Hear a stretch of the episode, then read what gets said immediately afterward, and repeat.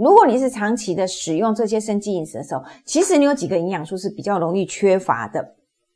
第一个容易缺乏的是蛋白质，好，因为你从植物性里面来的蛋白质，你要吃很多，它的体积相对很大啊，你是不是能够吃到那么多量？实际上有点困难了，哈。所以当你蛋白质不够的时候呢，免疫力下降，你的肌肉就会流失。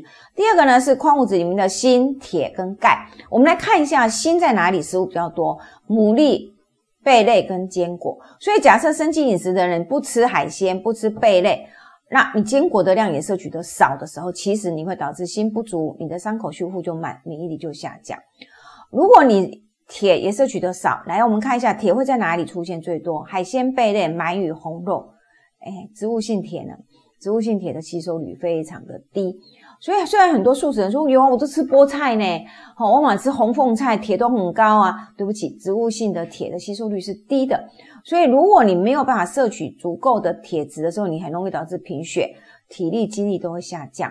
那钙质从哪里来？牛奶咯，起司咯，小鱼干跟豆干啊。其实我我倒感觉还好的是，如果你是属于生机饮食，你的豆制品吃很多，就是毛豆啊、黑豆啊。好，甚至豆腐啊，好，你都可以吃很多。其实钙质应该还 OK。可是假设你这一块你没你疏忽了没有补充，那大概你的骨骼、你的心脏跳动、神经传导都会受到影响。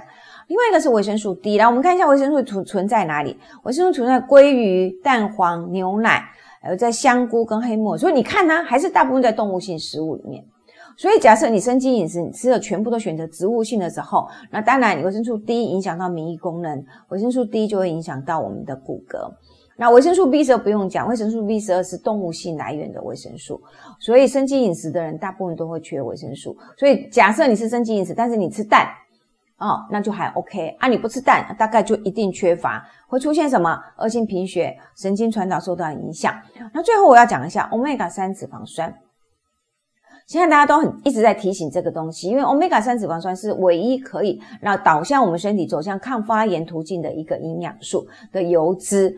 好，所以我们会对生计饮食的人来讲，你要用好油，我们要特别去鼓励要用好油，选择多一点 omega 三脂肪酸的油脂。好，那我们来看一下 omega 三脂肪酸存在哪里？深海鱼。海藻跟亚麻仁籽，所以如果你是采用生机饮食的人呢，你很有可能鱼就吃了不吃了嘛，哈，藻类你除非很刻意去补啊，好，要不然我们就会可能我们改善脂肪酸会吃很少，所以我们这时候就会为什么回到我之前讲，你要用好油，就是你要选择有 omega 三脂肪酸的油，像亚麻仁油啦，或是奇亚籽油啊，这些都是属于植物性的油，但是它可以提供 omega 三脂肪酸，这样它可以让你的。身体发炎反应减减缓，好，就导向一个比较正常的一个身体反应。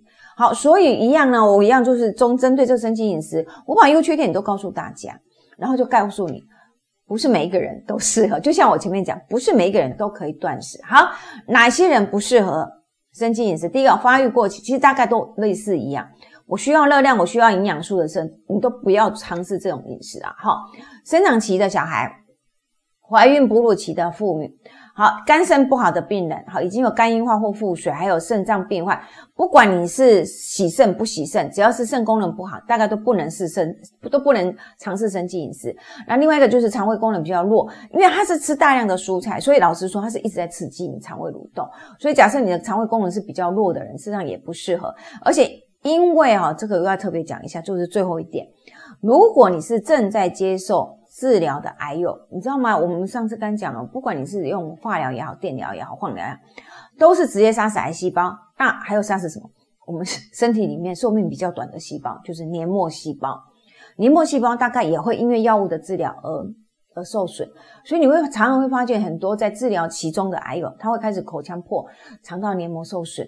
请问你这个时候你还能够吃大量的生菜水果、生的蔬菜水果来去刺激它吗？你一定没有办法接受，因为那是万分的疼痛，然后过度的刺激会导致让你的肠胃道黏膜受损更严重。还有另外一个，你的矿物质电解质会失衡。还有另外一个，你这些吃进来这些呃营养素，事实上你没有办法完全的吸收，因为我事实上我的黏膜都是受损，所以正在接受治疗的癌友，真的我们提醒大家，你不要是生机饮食。